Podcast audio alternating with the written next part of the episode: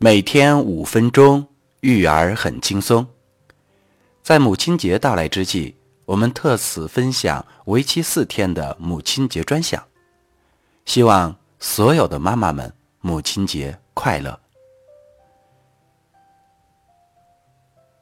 您好，欢迎收听由开心妈妈家庭教育为您带来的分享。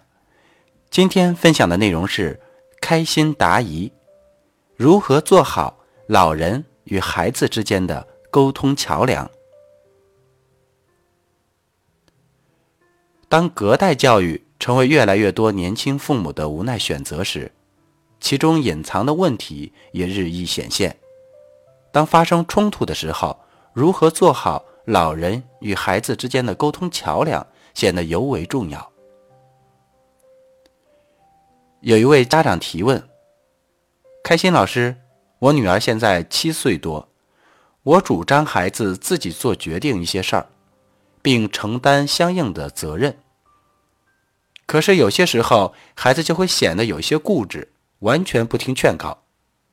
比如说，我妈妈觉得天气凉了，希望她多带一些衣服，而孩子坚决不拿，说生病了自己承担后果。比如说一些审美问题。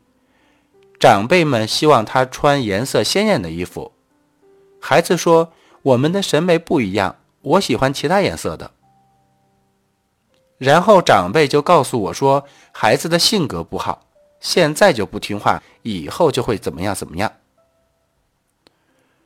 我很困惑，这真的是孩子性格不好吗？他长大了会不会就真的成为不听劝告的人了呢？我也在想。女儿虽然不按照我们的要求去做事情，但这并不代表逆反或者性格不好吧？我是既希望她能自己做决定，又怕失控。凯欣老师教教我吧。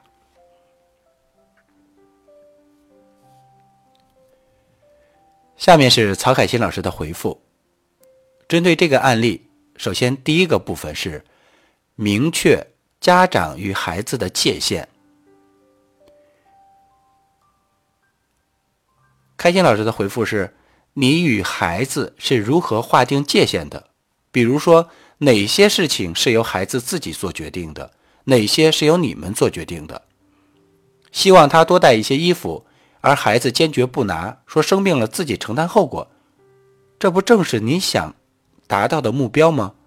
主张主张孩子自己做一些事，并承担相应的责任，这不是拒绝。是孩子自己在做决定啊。重点在于你们要明确哪些是女儿可以自己决定的事情。你可以感受一下，自己对这位长辈是不是也有逆反的心理呢？孩子对待长辈的态度是可以从我们身上学习来的。第二个部分。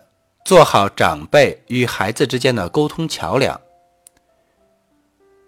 一与长辈沟通，你可以背着孩子跟长辈说：“妈，我非常同意您的观点。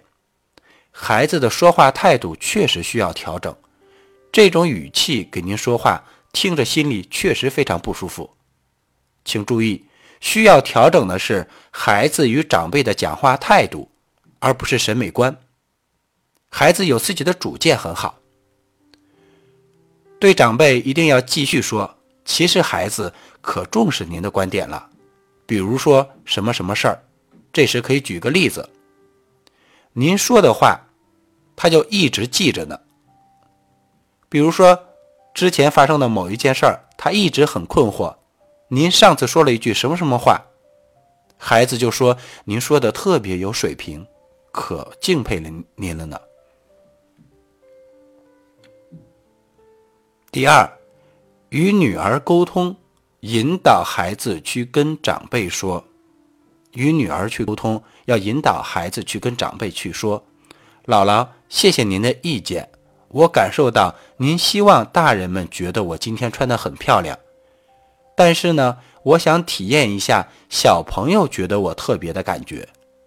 姥姥，我爱你，我希望你能支持我去体验。”总之呢，就是首先接纳老人的建议是对的，然后说感受到被关怀，最后表达自己想特别尝试的愿望，提出对方的支持，对自己很重要。比如说，说到姥姥的支持对我很重要。